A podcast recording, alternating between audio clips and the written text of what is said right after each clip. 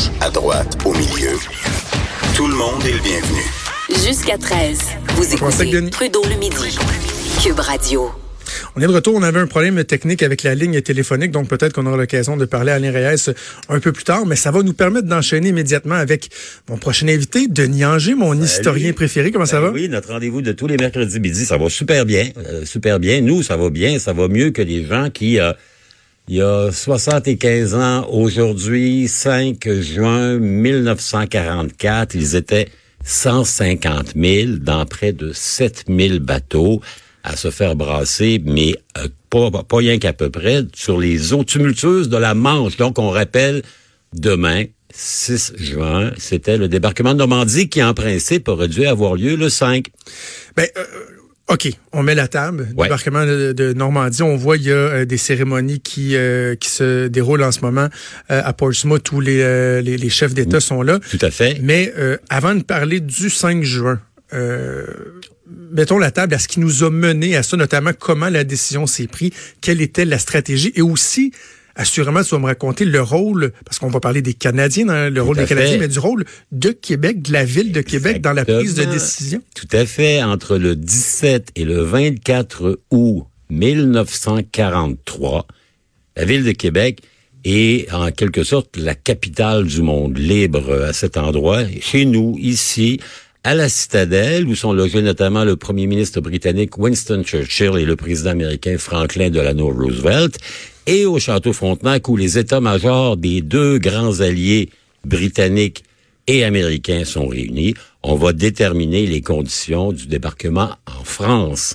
Et à ce moment-là, on ne sait pas encore où on va aller. Donc, on hésite entre deux options. Une, c'est d'attaquer par le pas de Calais, donc plus au nord, près de Dieppe, où les, Canadiens ont subi toute une raclée. On se souviendra, le 19 août 1942, on fait un raid en force, 5000 Canadiens.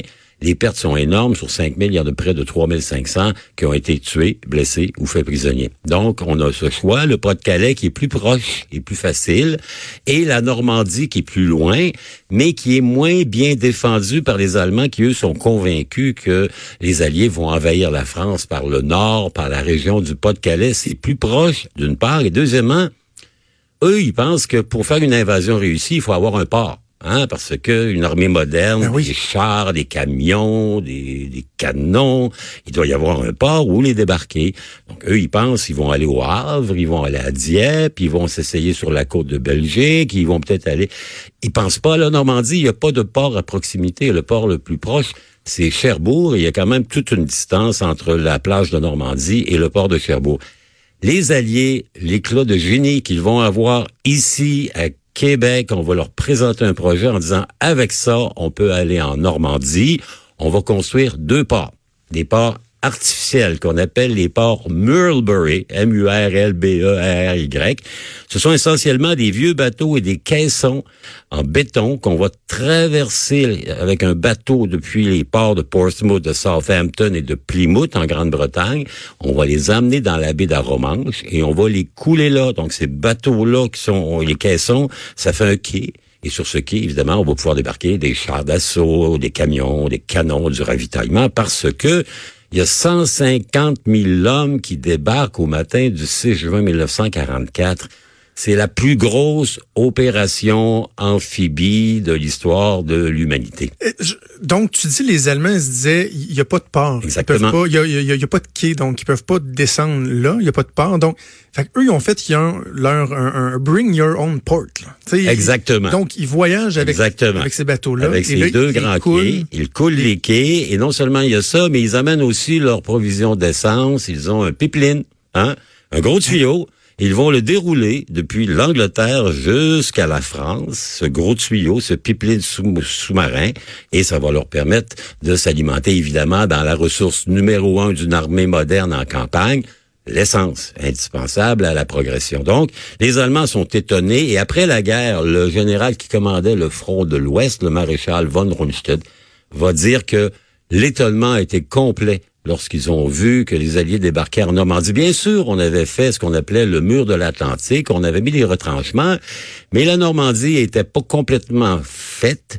Et ensuite, de ce côté-là, on avait mis des troupes qui étaient plus fatiguées. Donc, il y avait beaucoup des troupes, qu'on appelle des divisions d'armée. Il y a des catégories 1, 2, 3. 1, c'est les meilleurs. Les deux, c'est pas pire. Les trois, c'est les plus vieux, les gens qui sont à ressources limitées. C'est eux qui étaient notamment sur la Normandie.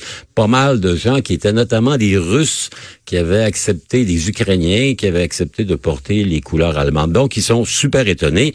Et l'envergure des moyens, elle est colossale. J'ai parlé de 150 000 personnes, près de 7 000 bateaux, 3 000 avions, cinq divisions. Hein, des divisions, c'est à peu près 14 000 hommes chacune, dont une canadienne, la deuxième division canadienne, qui euh, s'enorgueillit d'accueillir en son sein les gars d'ici, les gars du régiment de la Chaudière, qui sont commandés par un type qui va avoir une carrière extraordinaire, qui s'appelle le lieutenant-colonel Paul Mathieu. Paul Mathieu, après la guerre, va devenir le sous-ministre de la Défense du Canada.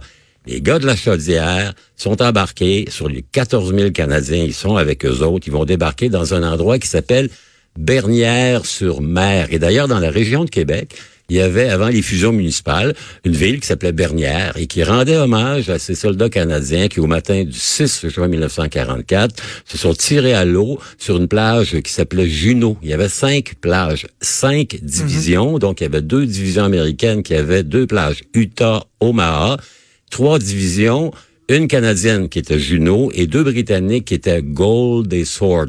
J'ai bien pratiqué, je me suis, euh, me suis, me suis ramené Eh un peu. Et, et c'est un événement extraordinaire parce que ça va vraiment marquer le début de la fin de l'Allemagne nazie, ce qui est Attends, épouvantable. Avant, avant qu'on parle du débarquement comme tel, re- reprenons un, un petit pas de recul. Quand tu dis la, la décision, c'est prise à Québec. Oui. Pourquoi Québec? Parce Il faisait que, quoi ici? Ben, il y avait une rencontre au sommet entre les deux grands chefs des puissances alliées occidentales, les États-Unis d'Amérique, Roosevelt, et la Grande-Bretagne, Churchill. Ils étaient accueillis par un troisième partenaire qui était le Canada.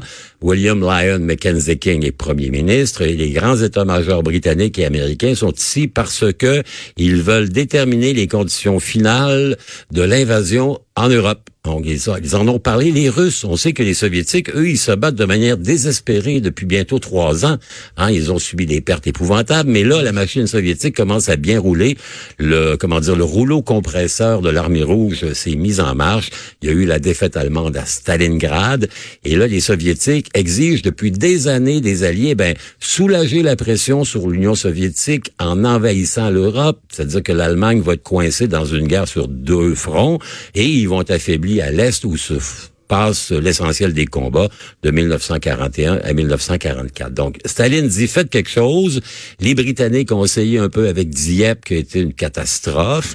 Et à Dieppe, on a au moins appris une chose, c'est que il ne faut pas envahir un port. Un port, c'est bien défendu. Un port, c'est encastré. Et les Allemands ont fait en sorte que les ports de la côte de la Manche sont inaccessibles et trop bien défendus. D'où la discussion à Québec où on va dire, bon, on décide, on s'en va débarquer en Normandie à l'été de 1944. Et c'est pris ici à Québec le 23 août 1943. Il y a une anecdote par rapport à, à où logeaient les journalistes. hein? Exactement. Il y a une crainte que les autorités avaient. Raconte-moi ça. Regardez, les généraux américains, les généraux britanniques ont manqué faire des, comment dire, des infarctus à répétition. Euh, les gens qui connaissent bien Québec connaissent le château Frontenac sur le Cap Diamant. De l'autre côté du château Frontenac, il y a un endroit qui s'appelle la Place d'Armes. Et au-delà de la Place d'Armes, il y avait à l'époque un hôtel qui était un hôtel important et dans lequel on avait accueilli les journalistes de la presse internationale.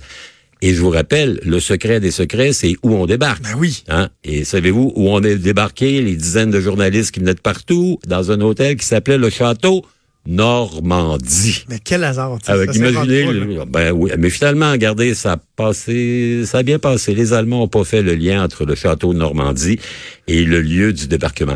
Il y a une coupe de petites anecdotes. On raconte l'histoire de ce pauvre caporal canadien-français du Royal 22e Régiment qui était affecté à ramasser les papiers après les réunions et qui, par le plus grand des malheurs pour lui, aurait eu entre les mains les documents officiels du débarquement de Normandie, ce Oh. qui fait qu'il a été tenu incommunicado, c'est-à-dire euh, pas de son, pas d'image, Ouais, ouais. pas de contact pendant presque une année, de manière à ce que le secret de Québec ne soit pas, euh, comment dire, révélé aux Allemands. Troisième anecdote, et celle-là, elle est pas mal. quand j'étais gamin, il y avait une expression, les plus anciens, par une jeune fille était pas gentille, on disait c'est une piquerette. Hein? C'est une piquerette. Or, piquerette, il y a une connotation qui est liée à la conférence de Québec de 1943 les Américains souhaitaient avoir une manière de transférer leurs avions des États-Unis à l'Europe de manière plus efficace. Là, ils faisaient qu'ils un grand tour, passer par Terre-Neuve, passer par euh, le Groenland, passer par l'Islande. Et il y a un inventeur américain qui est arrivé avec une suggestion de construire un porte-avions flottant construit dans un matériau qui s'appelait de la picrète. Pycrete, P-Y-K-R-E T-E. C'était une espèce d'amalgame de glace et de copeaux de bois et ça flottait plutôt relativement bien. On croyait faire une grande piste qu'on aurait pu mettre au milieu de l'Atlantique. Les avions arrivent, on remet de l'essence et ils retournent vers l'Angleterre. Euh, et il y avait un, général, un, un amiral d'ailleurs britannique qui avait voulu faire une démonstration de ça, la piquerette. Donc il est arrivé avec un gros bloc dans la salle de réunion. L'amiral en question s'appelait Lord Mountbatten. Mountbatten, ça c'était c'est le mononcle du prince Philippe qui est l'époux de la reine Elisabeth, Lord euh, Mountbatten, exactement, qui était le dernier vice-roi des Indes et qui était aussi beaucoup celui qui a envoyé les Canadiens à la boucherie à Dieppe en 1942. Ça, c'est le côté de lui que l'on reconnaît moins. Et il dit, c'est tellement solide et tellement stable qu'il fait une démonstration, il sort son pistolet et il tire sur la pièce de La balle ricoche et va frôler l'oreille du général qui commande en chef les troupes américaines, le général Marshall. Imaginez l'émoi dans la salle du château Frontenac autour de ce bloc de Picrette euh, qui est qui est resté qu'un projet puisque éventuellement les, ils, ont, laissé faire. Que tout à fait la piquerette n'a pas eu de succès. Mais moi je me souviens, une piquerette c'était quelqu'un qui était pas agréable dans le ouais, c'est comme quand on boit de la piquette. Ah, la piquette, c'est la cousine de la piquette. ça ressemble un peu. OK, euh, débarquement. Bon. Ouais. Euh, tu, viens de parler d'un peu de la dynamique euh, l'Union soviétique etc. Est-ce que au moment du débarquement, on sait que ça va être pardonne-moi l'anglicisme un tipping point là que qu'on gagne ou qu'on perde cette bataille-là, que il y a un rôle, il va se passer de quoi de très gros. Tout le monde était conscient Les de la, alliés occidentaux, l'importance de fait. Ils savent très bien que s'ils sont repoussés sur les plages du débarquement, la libération de la France et la libération subséquente de l'Europe va prendre des années de plus. C'est clair. Et d'ailleurs, le commandant en chef américain qui s'appelle Dwight D. Eisenhower, le président Eisenhower après, mais là, il est le commandant en chef des Alliés, il va écrire un discours en cas de, comment dire, d'échec. Okay. Où il accepte tout le blâme de la, de la décision, puisque c'est une décision qu'il a prise un peu malgré la météo. Je vous racontais en début d'entrevue que le 5 juin 44, ils sont dans des bateaux et ça brasse beaucoup. Il fait pas beau, il fait pas beau sur la Manche. On devait envoyer les forces de débarquement le 5, on les embarque dans les bateaux le 4, on les fait passer 24 heures et on se météo. Eisenhower va dire, il y a une petite fenêtre de pas pire temps qui est prévue pour le 6. Il dit, bon, OK, on y va. D'ailleurs, les mots exacts, c'est let's go. Allons-y. Et finalement, ça va d'autant plus surprendre les Allemands parce que les Allemands, un, la Normandie, c'est loin, il n'y a pas de port. Ils ne sont pas certains que c'est le bon endroit. Deux, il fait un sale temps à tel point que le, commandant en chef des troupes allemandes en France s'appelle le maréchal Erwin Rommel, le fameux Rommel, le renard du désert, et il va prendre un congé. Il dit, bah, il fait pas très beau, je vais aller voir, c'est l'anniversaire de mon épouse, donc il part, il achète une paire de chaussures, il prend sa voiture et il s'en va en Allemagne retrouver son épouse, et il est pas là le 6 juin. Or, c'est lui qui a dit et qui a fait en sorte qu'on fortifie euh, complètement les plages de la côte atlantique il a dit la bataille, elle va se décider dans une, la première journée. C'est-à-dire que lui, son objectif, c'est il faut repousser les alliés à la mer, les empêcher de s'installer. Et il dit cette journée-là, ce sera le jour le plus long. Et si jamais il y a des auditeurs qui veulent se remémorer de manière intéressante, allez un peu partout dans les sites et allez voir un film qui s'appelle Le jour le plus long. The Longest Day. C'est vraiment une euh, méga production d'Hollywood, début des années 60, avec de, très grands comédiens. John Wayne joue le rôle d'un colonel américain de parachutiste, Henry Fonda, un général américain. Tous les grands sont dans ce film-là et ça raconte de manière assez exacte les circonstances du débarquement de Normandie de juin 1944. Ce qu'il faut dire, Donc, les Alliés vont débarquer, ils vont avoir des gros problèmes. Par exemple, les Canadiens, nos Canadiens, nous autres, la deuxième division, il y a aussi des gars de Sherbrooke, parce que les Canadiens envoient une division d'infanterie, ils envoient aussi une brigade, une brigade blindée, des chars d'assaut. Euh, et ce sont les gens de Sherbrooke, les fusiliers de Sherbrooke, qu'on les appelle les hussards à l'époque. Ils vont débarquer et leur objectif à eux, c'est de dire dans la journée, il faut se rendre à Caen. Caen, c'est une ville importante en Normandie qui est pas très loin de la plage, une quinzaine de kilomètres. Et l'objectif, c'est d'être à Caen la journée. Savez-vous combien ça va leur prendre de temps pour prendre Caen, qui devait être prise la première journée? Trois semaines. Oh! Va une lutte épouvantable. Les Allemands se défendent pied à il faut dire que les Allemands, ils ont l'expérience du combat. Ils ont aussi de très redoutables chars d'assaut. On les appelle les Tigers, les tigres les panthères. Ils ont des canons de 88 mm qui font des ravages dans les troupes canadiennes. Et ils sont euh, à l'occasion d'une incroyable sauvagerie. Il y a un commandant allemand qui s'appelle Kurt Meyer qui va être amené au Canada après la guerre et qui va être condamné à mort pour avoir autorisé le massacre, littéralement, de prisonniers de guerre canadiens dans un endroit qui s'appelle l'abbaye d'Ardennes. 18 Canadiens vont être abattus d'une balle dans la nuque après s'être rendus. Maillard, bon, évidemment, sa condamnation à mort va être commuée, il va être libéré. il commande des SS et ça va être une guerre féroce, la campagne de Normandie. Elle va prendre deux mois et demi et ce n'est que le 21 août qu'on va pouvoir dire enfin on a, comment dire, euh, craquer la coquille de la défense allemande et on va prendre la route de Paris. Donc ça s'est pas fait en quelques heures. Là. Non, non, non, non, ça a été une lutte épique, épouvantable, difficile parce que la campagne euh, normande, c'est euh, ça c'est beau la campagne normande. Hein? Vous savez que les gens d'ici sont beaucoup des Normands. Et il y a ce qu'on appelle le bocage. Le bocage, ce sont des grandes terres et les terres sont divisées par des petits ravins avec des petites, euh, comment dire, une levée de terre sur lesquelles on a planté des arbres plutôt d'avoir des clôtures, les vaches de Normandie qui font le si bon lait et le si bon fromage, elles sont, comment dire, euh, embocagées dans un bocage. Or, un bocage, ça devient une position défensive parfaite. Donc, vous avez des arbres, vous avez un talus, vous êtes capable de vous retrancher et les chars d'assaut alliés ont de la difficulté à passer à travers le bocage. Ils sont pas capables de passer, ah ils sont bloqués là-dessus il va falloir qu'un mécanicien américain de génie invente une espèce de gros ciseaux qui vont euh, souder sur l'avant d'un char pour être capable de couper les arbres qui surmontent les vallons du bocage et permettre éventuellement la percée américaine qui va survenir évidemment à la fin juillet. Les Allemands vont être pris en tenaille entre les Canadiens et les Britanniques au nord, les Américains qui arrivent par l'ouest dans une poche qui va s'appeler la poche de falaise et c'est à ce moment-là que la victoire est faite en Normandie et ça va ouvrir la route de Paris, éventuellement le Rhin et la victoire en Allemagne. Comment le ravitaillement se faisait pendant une si longue période de temps? Est-ce qu'il y a d'autres bateaux qui arrivaient qui amenaient de, de, la nourriture, tous les de l'eau? Tous ah les jours. C'était, c'est de la beauté d'ailleurs. Hein? les ports artificiels à Romanche, il y en a deux, port Mulberry. Il y a une tempête qui va survenir deux jours après le débarquement et un des deux ports va être mis hors d'état.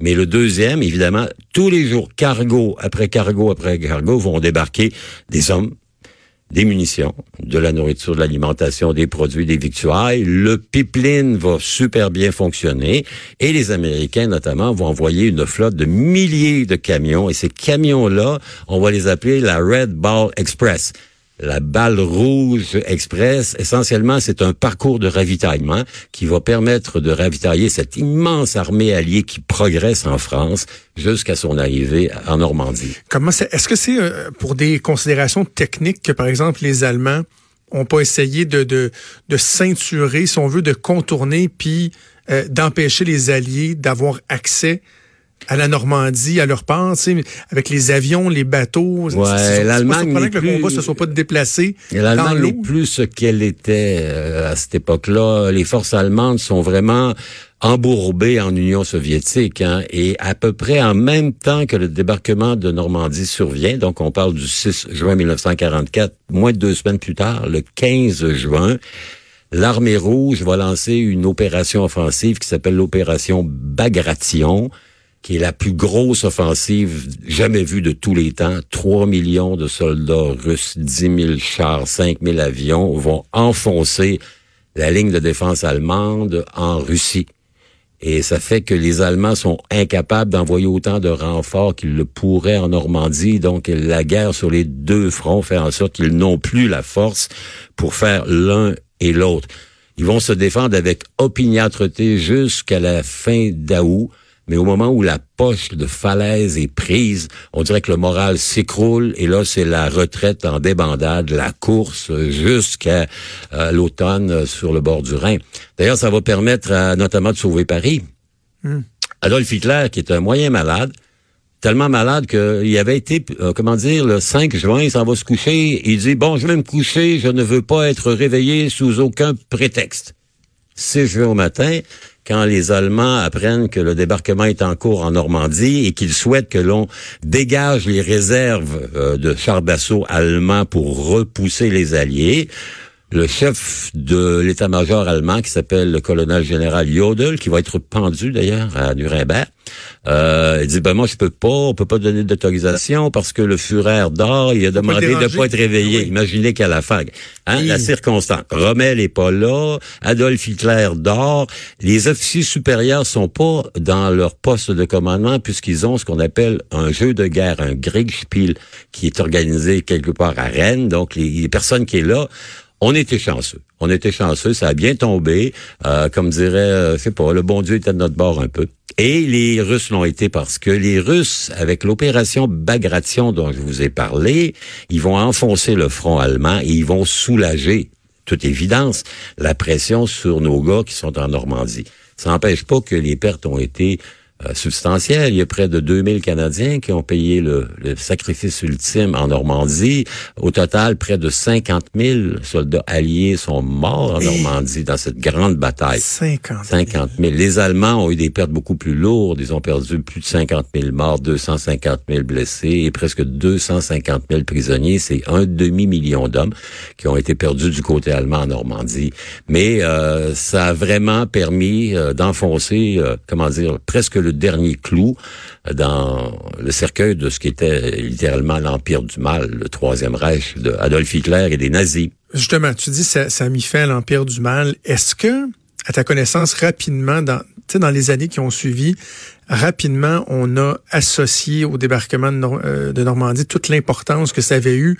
Ou tu sais, c'est à un moment donné, le, temps fait son effet et euh, les histoires sont racontées, les bilans sont faits. Tu sais, comment est-ce que je veux dire Est-ce que, est-ce que tout de suite dans l'immédiat, les gens euh, qui vivaient, que ce soit au Québec, dans le reste du Canada, en Europe, ont compris à quel point il s'était passé de quoi de, gros, d'important, puis d'essentiel dans l'issue de cette guerre. Bien sûr, parce que regardez, en 1940 euh, les Anglais, les Français se sont fait battre à plate couture. Ils ont été battus par les Allemands. Les Français ont capitulé, ils ont signé une armistice. Les Anglais ont réussi de peine et de misère à échapper à la capture à Dunkerque. Hein, on pris les petits bateaux pour les ramener.